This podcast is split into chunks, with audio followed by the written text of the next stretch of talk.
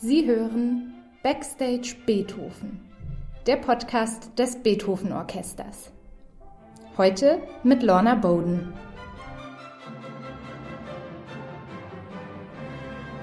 Wie kann man Kinder und Jugendliche für klassische Musik begeistern?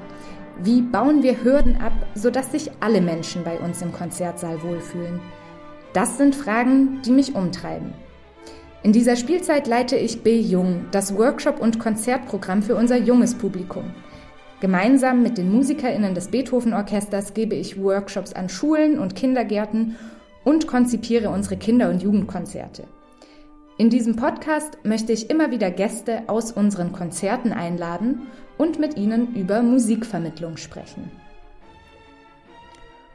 Unser erstes Familienkonzert in dieser Saison steht vor der Tür. Am 24. Oktober laden wir Kinder ab sieben Jahren zum Konzert in die Oper ein. Zu hören gibt es Die Moldau, ein wunderbares Stück Programmmusik.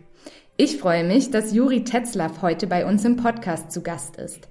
Die meisten werden Juri aus dem Kinderfernsehen kennen. Seit über 20 Jahren moderiert er bei Kika. Außerdem hat er sich auf Klassikkonzerte für die ganze Familie spezialisiert. Er schreibt selbst Geschichten zu großen sinfonischen Werken und moderiert im Jahr über 100 solcher Konzerte. So auch bei unserem Familienkonzert mit der Moldau. Schön, dass du da bist, Juri.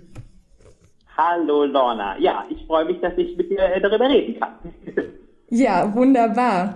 Erzähl mal, ähm, kannst du dich an deine erste Begegnung mit klassischer Musik erinnern? Oh ja, die muss früh gewesen sein, weil meine Eltern klassische Musiker. Mein Vater hat Cello gespielt, bis er in Rente gegangen ist. Meine Mutter war Sängerin und hat Querflöte gespielt, hat auch musikalische Früherziehung gemacht. Also ich habe bei ihr Blockflöte spielen gelernt. Also ich habe schon sehr früh sehr viel mit klassischer Musik zu tun gehabt. Aber ehrlich gesagt, begeistert war ich davon nicht, weil meine Eltern ähm, ja, für die war das eben Arbeit. Ne? Also es wurde unglaublich viel geprobt und geübt und wir Kinder mussten dann oft mit auf Konzerte, äh, spät abends und das war also nicht immer einfach. Wann hat's dann Klick gemacht? Also wenn du sagst, am Anfang warst du gar nicht begeistert, wann hat's dich dann doch irgendwie gepackt? Also ich habe dann erstmal angefangen, ja, mich in eine ganz andere Richtung äh, zu entwickeln und habe dann eben angefangen, Fernsehen zu machen und ähm, als ich da beim Fernsehen so Fuß gefasst hatte, da kamen dann Kollegen meiner Eltern auf mich zu und sagten, ja, die wollen jetzt mal Peter und der Wolf machen, suchen noch einen Sprecher, ob ich da äh, nicht Interesse hätte. Mhm. Und dann habe ich mir das überlegt. Ich hatte als Kind natürlich auch eine Peter und der Wolf Schallplatte. Äh, das äh, gehörte damals, glaube ich, in jeden äh, vernünftigen Haushalt. Und ich fand die Geschichte auch immer gut. Ich habe mich immer wahnsinnig gegruselt, wenn der Wolf kam. Und ich habe mich natürlich an die Konzerterlebnisse mit meinen Eltern erinnert, die ich zum Teil eben auch ein bisschen langweilig fand. Ich fand es schwer, so lange ruhig zu sitzen und zuzuhören. Und dann habe ich denen gesagt, okay Leute, ich mache mit, aber ich will ein Konzert machen, was einfach spannend ist und nicht lange still sitzen, sondern wo man auch irgendwie mitmachen kann und ich will eine Geschichte packend erzählen. Und wenn ihr mir da ein bisschen freie Hand lasst, dann bin ich gerne dabei. Und das fing dann so an. Wir haben dann ein Konzert gemacht, waren voller Erfolg und sind dann gleich auf Deutschland-Tour gegangen und äh, von da an fing das sozusagen an. Und die Liebe zur Klassik, die ist seit dieser Zeit immer mehr gewachsen. Ähm, und jetzt bin ich wirklich begeistert von dieser Musik. Man muss da eben erstmal ein bisschen reinkommen und man, es hilft auch, wenn jemand einen an der Hand nimmt mhm. und ein bisschen führt, finde ich. Ja, Absolut. Du hörst ja nicht nur klassische Musik. Also so wie ich ähm, das auch von dir so gelesen habe, hörst du ja selber eine unheimliche Bandbreite. Es gibt eigentlich kein äh, Musikgenre, das dir überhaupt nicht gefällt. Was ist denn das Besondere dann an klassischer Musik für dich? Also ich finde einfach, klassische Musik kann unglaublich äh, emotional sein und kann einen sehr tief berühren. Ich meine, jede Form von Musik, die gut gemacht ist, berührt einen natürlich. Mhm. Aber ähm, ja, mein, mein, mein Musikrepertoire hat sich dadurch einfach erweitert. Natürlich höre ich manchmal auch irgendwie Techno oder normale Popmusik im Radio oder auch mal Rap oder also ich bin da wirklich extrem breit aufgestellt. Soul mag ich auch gerne, Jazzmusik finde ich auch interessant.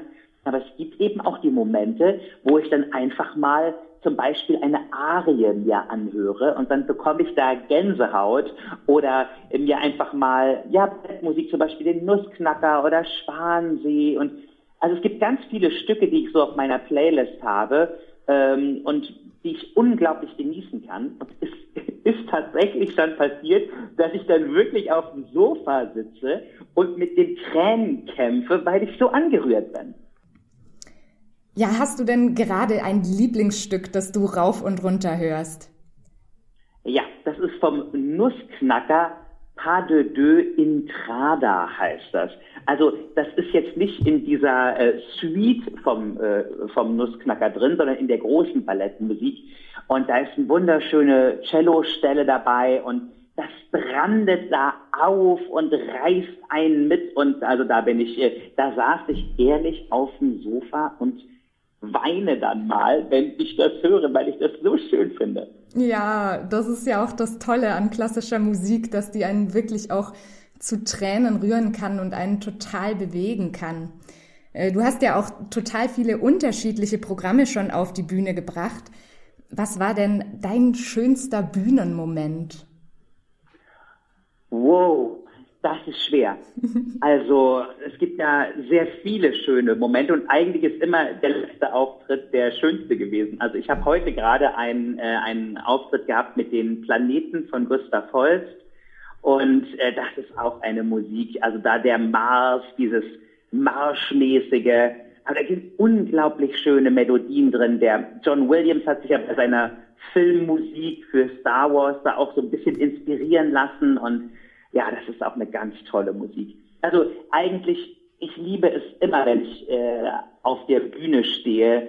Was weiß ich, das kann auch eine Carmen-Ouvertüre sein, wenn da das ganze Orchester losbrettert, ja, und einem diese Musik entgegenföhnt.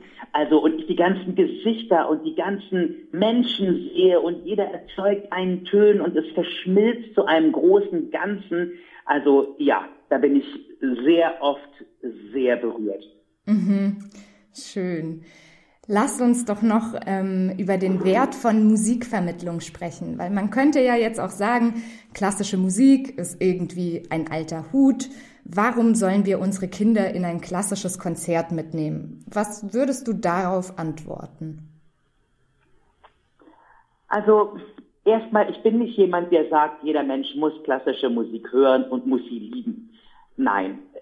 Aber ich finde, es ist schon einfach eine gute Möglichkeit, die Bandbreite, die man so hat, ein bisschen zu erweitern und auszuloten. Und ja, klassische Musik ist häufig nicht etwas, was sich beim ersten Hören gleich erschließt, heutzutage, weil wir einfach nicht so in der Musik drin sind, wie es die Leute damals waren, als sie komponiert wurde. Da wusste man genau, ja, äh, ein, ein Concerto hat vier Sätze, ja, also ne, das, das, da gab es ganz viele Sachen, die jeder einfach wusste, die wir heute nicht mehr wissen. Und deswegen brauchen wir manchmal ein bisschen, ja, jemanden, der einen an die Hand führt. Also ich finde, die Musik hat eine unglaubliche Tradition, sie hat eine große Qualität und sie ist jetzt nicht der Burger, der sofort schmeckt und satt macht, sondern sie ist dann vielleicht manchmal doch auch ein bisschen das Schwarzbrot, was vielleicht ein bisschen schwieriger im Konsum ist, aber dafür viel mehr nachhält.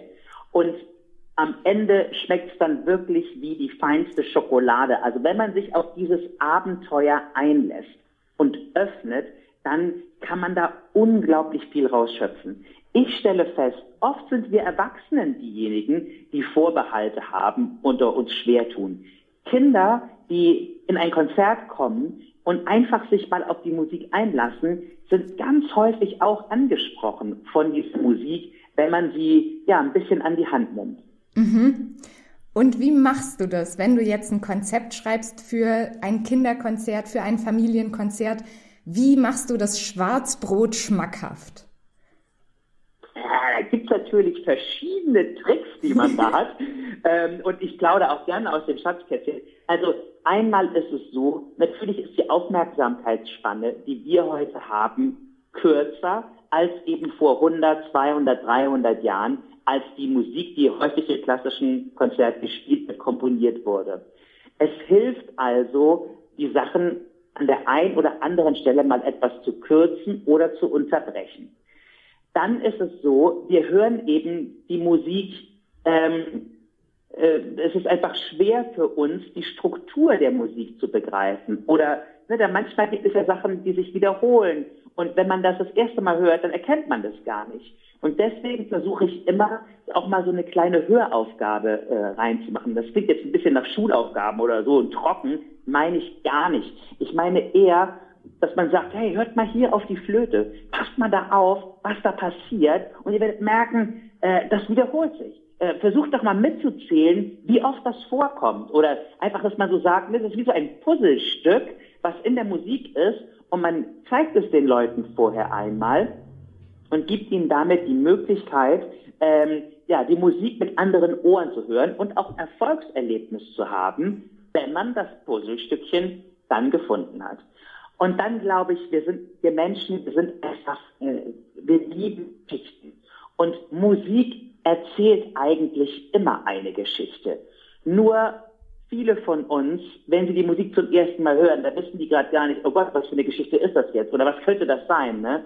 Wenn man aber sagt, hey, jetzt stellt euch mal vor, wir sind jetzt mit der Moldau unterwegs und wir fließen durch die Nacht und es ist ein dunkler Wald und der Mond scheint silbern und so, dann wissen die Leute, wenn die Musik kommt, schon mal so die ersten paar Bilder, äh, die sie abrufen können. Und dann tauchen sie in die Musik ganz anders ein. Also Geschichte, Höraufgaben, Mitmachelemente sind auch noch ganz wichtig, weil äh, als junger Mensch eine Stunde still sitzen ist einfach anstrengend. Und deswegen gibt es bei mir immer Möglichkeiten, aufzustehen, mitzumachen, zu klatschen, sich zu bewegen. Und man ist also da multisensuell, also mit allen Sinnesorganen angesprochen.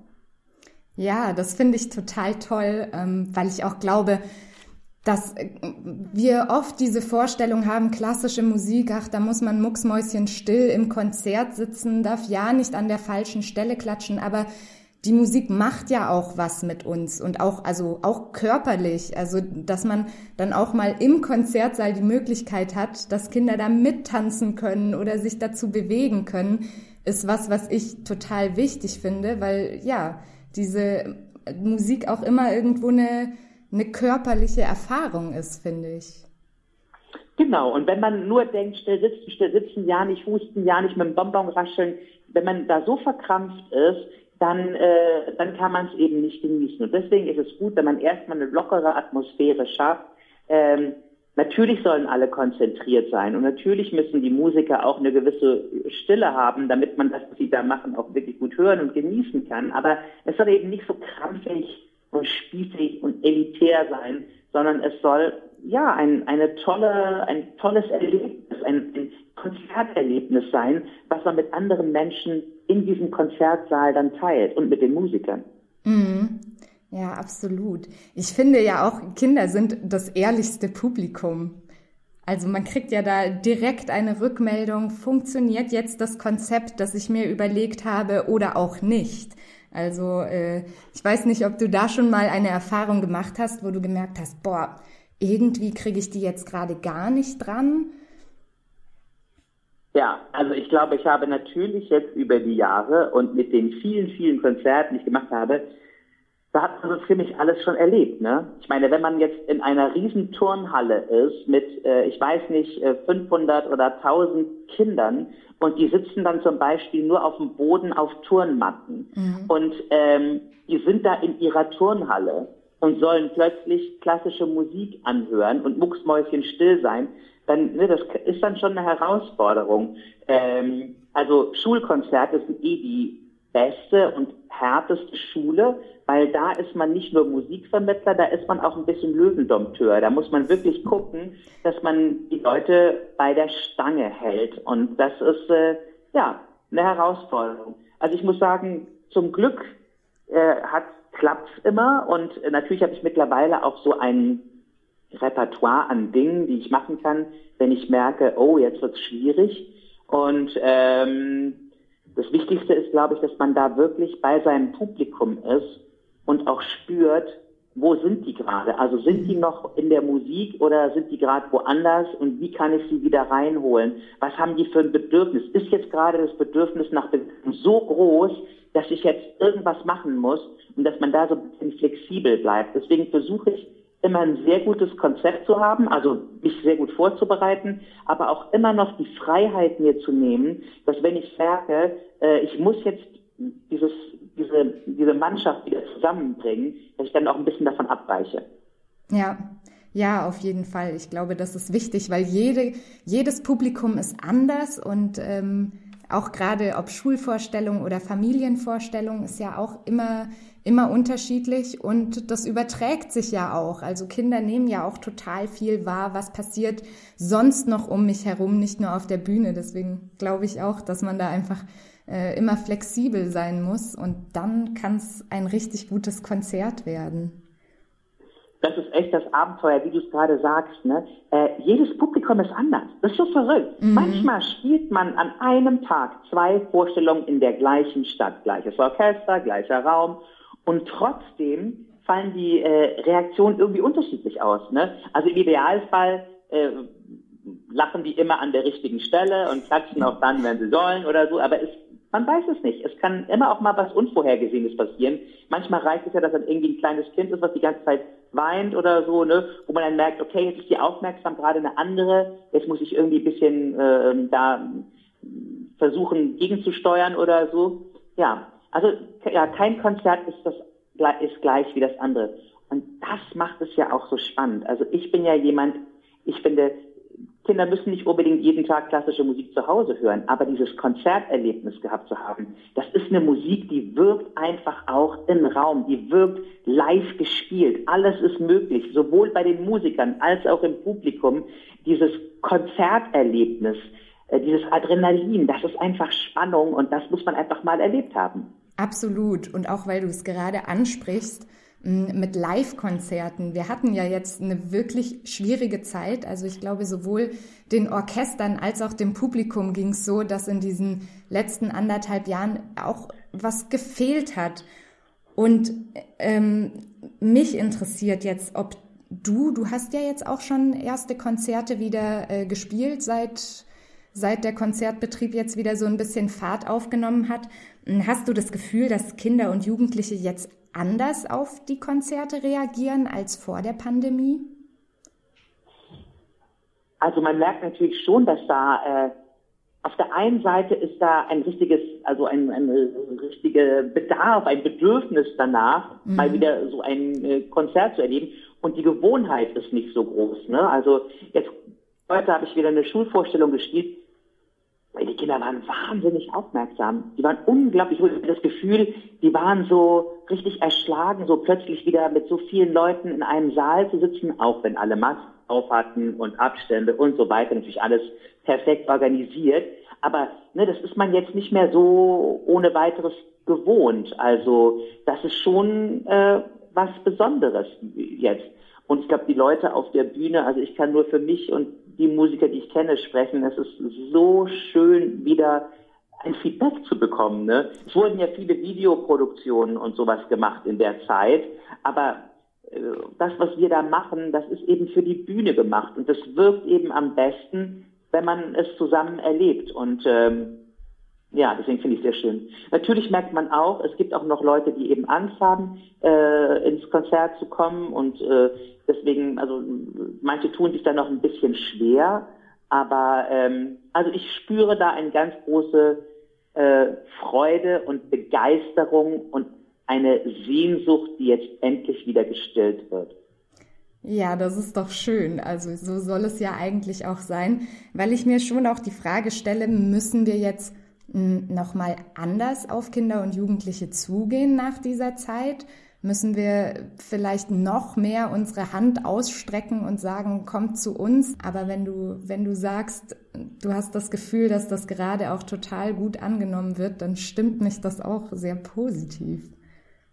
Wir dürfen aber auf keinen Fall nachlassen. Ne? Also ich meine, das ist natürlich äh, es ist nicht super leicht, äh, was wir da machen. Mhm. Also das ist ja schon, äh, es gibt eine, eine erste Hemmschwelle und man muss den Leuten schon ein bisschen helfen, äh, die, ähm, die erstmal zu überwinden und den Schritt zu machen und sich da äh, drauf einzulassen. Und das ist auch weiterhin wichtig, dass man da ähm, ja, mit, mit eben wirklich guten Konzerten, also möglichst wenig Enttäuschung und Frustration auslöst. Weil ich glaube, wenn, wenn wir da jemanden verlieren, jetzt, ne, der, der dann alle seine Erwartungen, äh, langweilig, äh, blöd, äh, nichts kapiert und so nach Hause geht, der ist halt dann verloren. Ne? Mhm. Deswegen, ähm, ja, also äh, in unserem Bemühen dürfen wir auf keinen Fall nachlassen. Natürlich, man, man, merkt aber auch noch ein bisschen Zurückhaltung. Ne? Die Konzertsäle sind ja jetzt auch nicht aus, ganz ausverkauft, auch wegen Corona-Abständen und so. Und ich glaube, es wird auch noch ein bisschen dauern, bis man die Leute auch wieder so hat, dass sie völlig unvoreingenommen äh, in den Konzertsaal kommen, ja. Ja, auf jeden Fall. Also das äh, merken wir hier auch. Aber ähm, es begeistert mich. Ich finde es total ansteckend, mit, mit was für einem Elan du da rangehst. Ähm, und ich glaube auch, wie du es sagst, wir sollten auf jeden Fall nicht nachlassen und weitermachen und genau das so, so möglich machen, wie wir es dann auch am Sonntag im Konzert machen werden. Hast du Lust, uns noch was zu erzählen, was uns denn dort erwartet am Sonntag? Naja, also es geht um das Stück äh, Die Moldau und das ist ja tatsächlich eine Musik, die man auch als jemand ähm, der Klassik jetzt äh, vielleicht nicht so kennt und keine Berührung damit hat, ist eine Musik, die sehr zugänglich ist. Und äh, es gibt da auch ein Geheimnis, denn diese weltberühmte Melodie, na na na na na na na na na na na na, die haben wir eigentlich alle im Blut. Und äh, deswegen kommt die uns so vertraut vor. Warum das so ist, das verrate ich natürlich erst im Konzert. Und wir lernen außerdem auch die Tongeschlechter kennen. Also es gibt Moll und Dur und es fühlt sich unterschiedlich an. Aber diese Musik ist unglaublich bildhaft. Äh, das heißt, wir, wir werden praktisch mit der Musik äh, eine Strecke von 440 Kilometern zurücklegen. Mhm und werden an einer Hochzeit vorbeikommen. Wir werden mit Jägern auf die Jagd gehen. Wir werden Fabelwesen treffen, Nymphen, die im silbernen Mondlicht über der Wasseroberfläche gleiten. Und dann gibt's die Hammerstromschnellen von St. Johann. Da wird das Wasser und das Publikum so richtig durchgeschüttelt. Das ist eine Musik, da kann man sich kaum auf dem Stuhl halten. Ja, und am Ende dann fließt die Moldau durch Prag und man merkt, was für eine Liebe der Komponist zu dieser Stadt hatte. Der hat die brillant, großartig, voller Leben, voller Energie komponiert und das ist wirklich eine ganz tolle Musik. Ja, also ich glaube, das ist eine, ein Programm, was ich schon oft gespielt habe, was mir selber auch unglaublich viel Spaß macht. Und ähm, ich glaube, es ist für Einsteiger auch eine echt gute Möglichkeit, sich da mal reinzuhören. Ja, sehr schön. Ich freue mich auf jeden Fall auch schon und bin total gespannt. Ähm, du wirst ja dann auch auflösen, was du jetzt gerade schon so schön angeteasert hast. Mm, bevor wir diesen Podcast jetzt beenden, habe ich noch einen kleinen Fragenhagel für dich vorbereitet. Na, mal gucken, ob ich da äh, Antworten weiß. Ja. ja, ich bin gespannt. Bist du bereit, Juri? Ich bin sowas von bereit, ja. Alles klar, los geht's. Nutella oder Marmelade? Nutella. Fernsehstudio oder Konzertbühne? Konzertbühne. Beethoven oder Beatles? Beethoven. Campen oder Hotel? Campen. Klavier oder Gitarre? Oh, mh, mm, beides so schön. Am Lagerfeuer Gitarre, im Konzertsaal mal Klavier. Okay, lassen wir so durchgehen. Basteln oder malen? Basteln. Moderieren oder konzipieren? Auch beides, aber gut moderieren. Okay. Konzerte für Kinder sind für mich eine wundervolle Sache, ein Abenteuer, was mir so viel Spaß macht, dass ich gar nicht glauben kann, dass ich dafür auch noch Geld bekomme. Großartig. Lieber Juri, vielen Dank, dass du dir die Zeit genommen hast und heute hier Gast in unserem Podcast warst. Wir sehen uns Sehr dann gern. am 24. Oktober im Opernhaus wieder. Und alle, die es hören, kommt vorbei und lasst uns gemeinsam ein richtig tolles Konzert mit dem Beethoven Orchester erleben.